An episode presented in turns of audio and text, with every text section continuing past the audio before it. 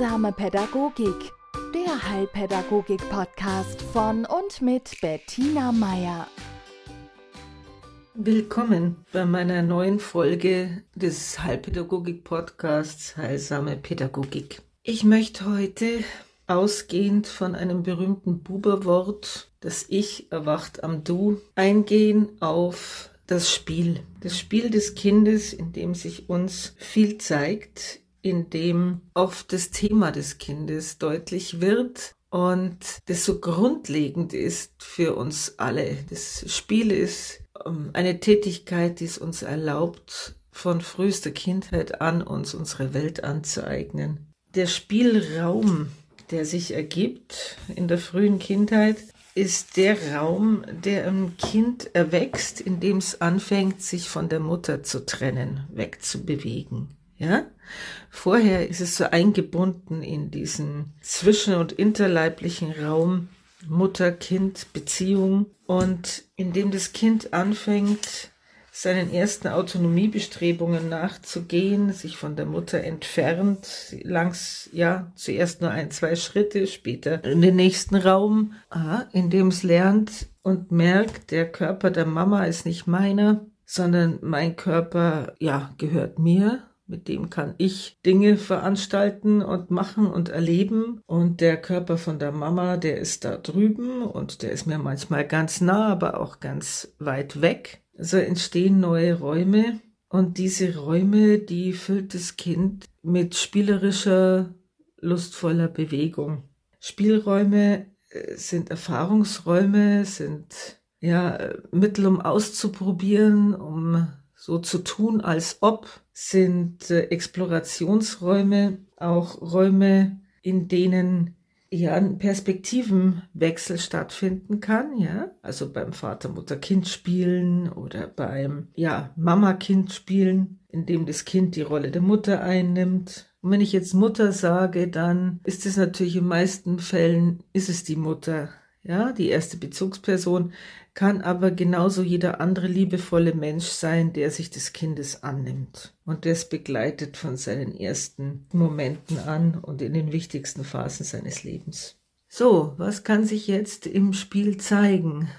Da ich, wie meine Berufskollegen und Kolleginnen ja in der meisten Zeit mit Kindern zu tun haben, die durch irgendein problematisches Verhalten auffallen, ja, oder ihren Erziehungsberechtigten Sorgen machen, möchte ich hier mal schildern an einem ganz einfachen Beispiel, zum Beispiel des Sandspielens, was da schon alles zu beobachten ist, wie ein Kind diesen Spielraum nützt.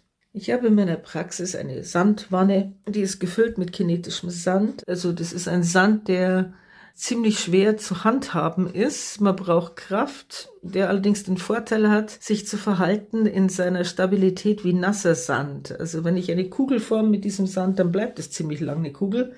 Oder ich kann Formen gestalten mit irgendwelchen Tassen und Löffeln und Autos und frag mich nicht was. Und es ist eine Kiste, 40 auf 30 oder 50 auf, auf 40, was weiß ich, gefüllt mit 8 Kilo von diesem Sand. Und das Kind darf sich, wenn es jetzt Lust drauf hat, in diesem Sand versuchen. Und mir ist ein Junge erinnerlich, der, ja, nennt man Lukas. Es gibt viele Lukas zurzeit.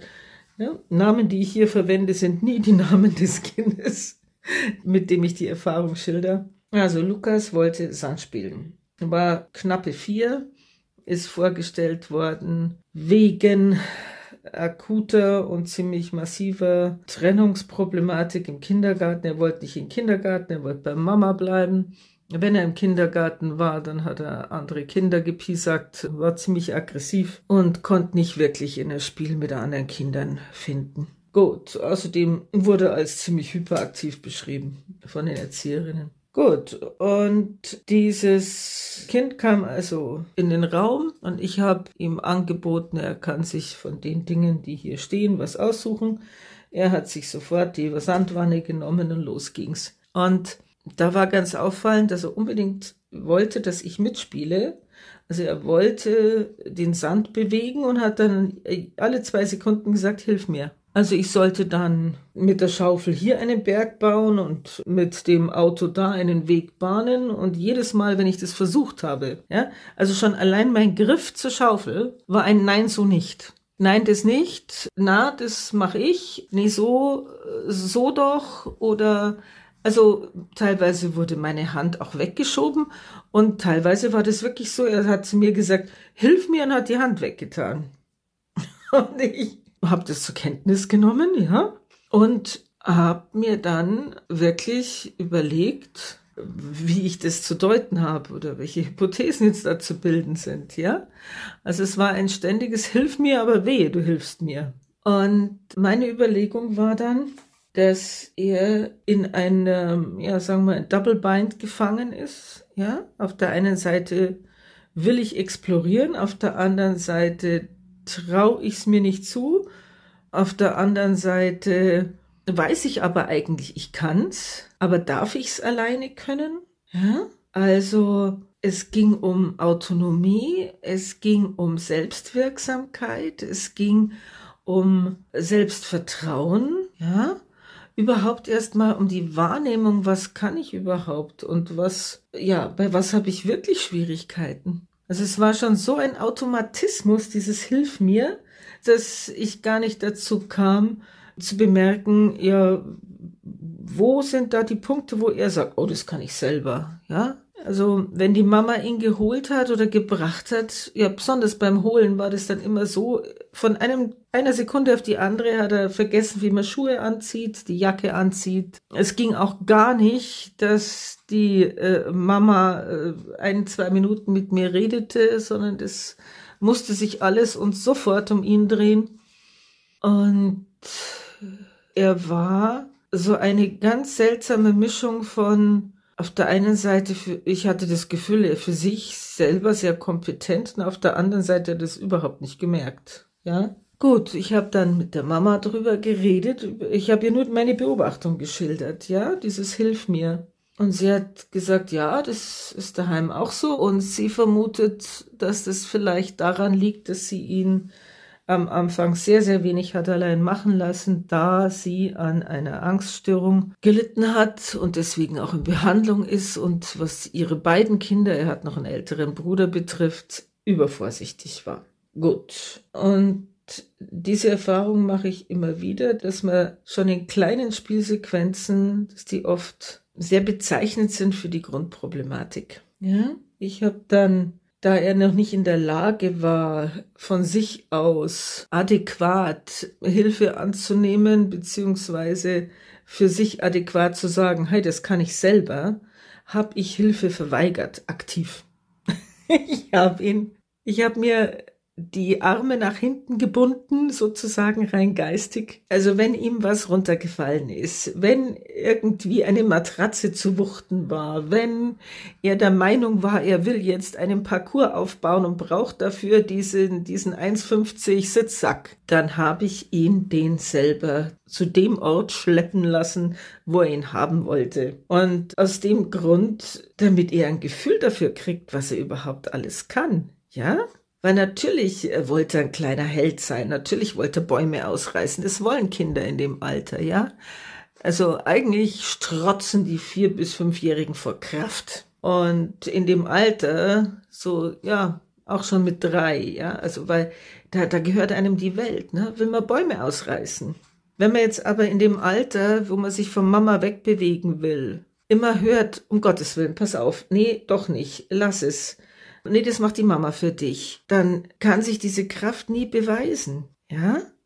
Und dann lernt man, dass wenn man überhaupt etwas tun will, äh, das nur geht, indem man um Hilfe bittet. Hm? Da man es aber ja trotzdem allein machen will, weil das nun mal das ist, was das Leben fordert, äh, kommen dann so Sachen raus, dass man sagt, hilf mir und dann diese Hilfe ablehnen muss, weil es geht ja darum, sich selbst zu beweisen. Hm? Und es war dann wirklich schön zu sehen, wie der junge Mann auf meine äh, Nein, das machst jetzt du oder Nein, das kannst du und du, ich mache jetzt gerade das, mach du dabei das, mit am Anfang etwas Verwunderung reagiert hat und dann sich und mir bewiesen hat, was alles geht. Und den Tipp mit den auf den Rücken gebundenen Händen, rein geistig natürlich, habe ich äh, der Mama weitergegeben, die das sehr gut umgesetzt hat und der auch sehr dran gelegen war, ihren, ihren Sohn da zu kräftigen und, und weiter zu fördern.